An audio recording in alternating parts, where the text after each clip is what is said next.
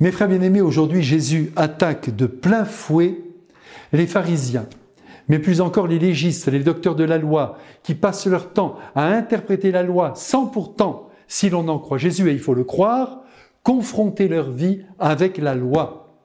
Tout le problème est là et il nous concerne encore, car on peut très bien, nous aussi, connaître tous les mystères de Dieu et ne pas vivre comme Dieu le souhaite. C'est le grand danger qui guette les religieux que nous sommes.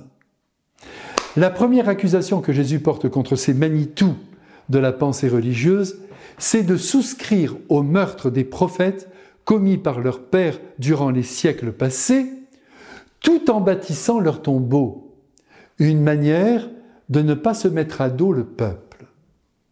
Jésus n'échappe pas à leur hypocrisie. À la fois, ces hommes semblent l'écouter, mais lui tendent sans cesse des pièges et comme nous le savons, il concocte déjà son arrestation et sa mort. Que voulez-vous? Les êtres qui dérangent, les êtres qui ne suivent pas le courant majoritaire, qui n'épousent pas ce que l'on appelle aujourd'hui la bien-pensance, sont traités de tous les noms et vite placés à la marge. Et pourtant, nous savons que le monde évolue positivement à travers l'action des minorités agissantes et non à travers les moutons, même si cette bête est fort sympathique.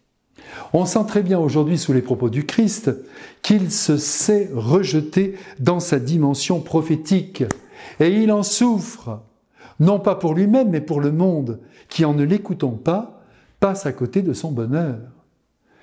Comme vos pères, dit-il, vous tuez les prophètes. Et Jésus, en leur assénant cette vérité, ne se trompe pas.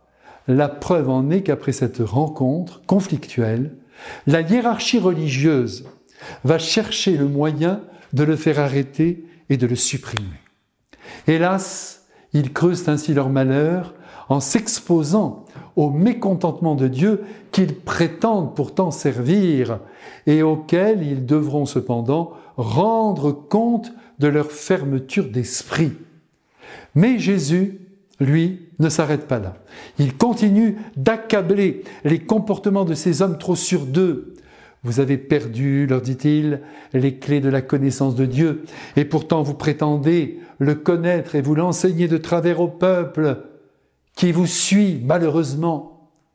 Et là, amis qui m'écoutez, nous sommes tous concernés par ce reproche du Christ. Car vous comme moi, nous balbutions au sujet de Dieu. Nous ne le cernons pas totalement. Toutefois, nous donnons souvent l'impression que nous savons qui il est et ce qu'il veut. Mais ce sont parfois nos idées que nous prêchons et non celles de Dieu.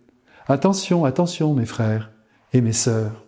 Seul l'Évangile suivi à la lettre, autant dire les actions du Christ, ses paroles, sa passion et sa mort nous renseignent sur son Père et sur ce qu'il attend de l'humanité. Et en restant humble face à la divinité, qui nous dépasse amplement, nous sommes sûrs de ne pas nous tromper et de ne pas tromper les autres si nous avons la prétention de nous exprimer à son sujet, de sa part.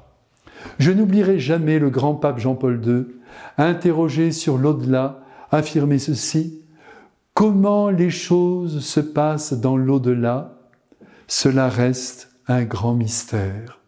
J'ajoute volontiers que tout homme, quelle que soit sa religion, peut émettre une idée sur Dieu d'une justesse absolue. C'est bien de se le dire aujourd'hui.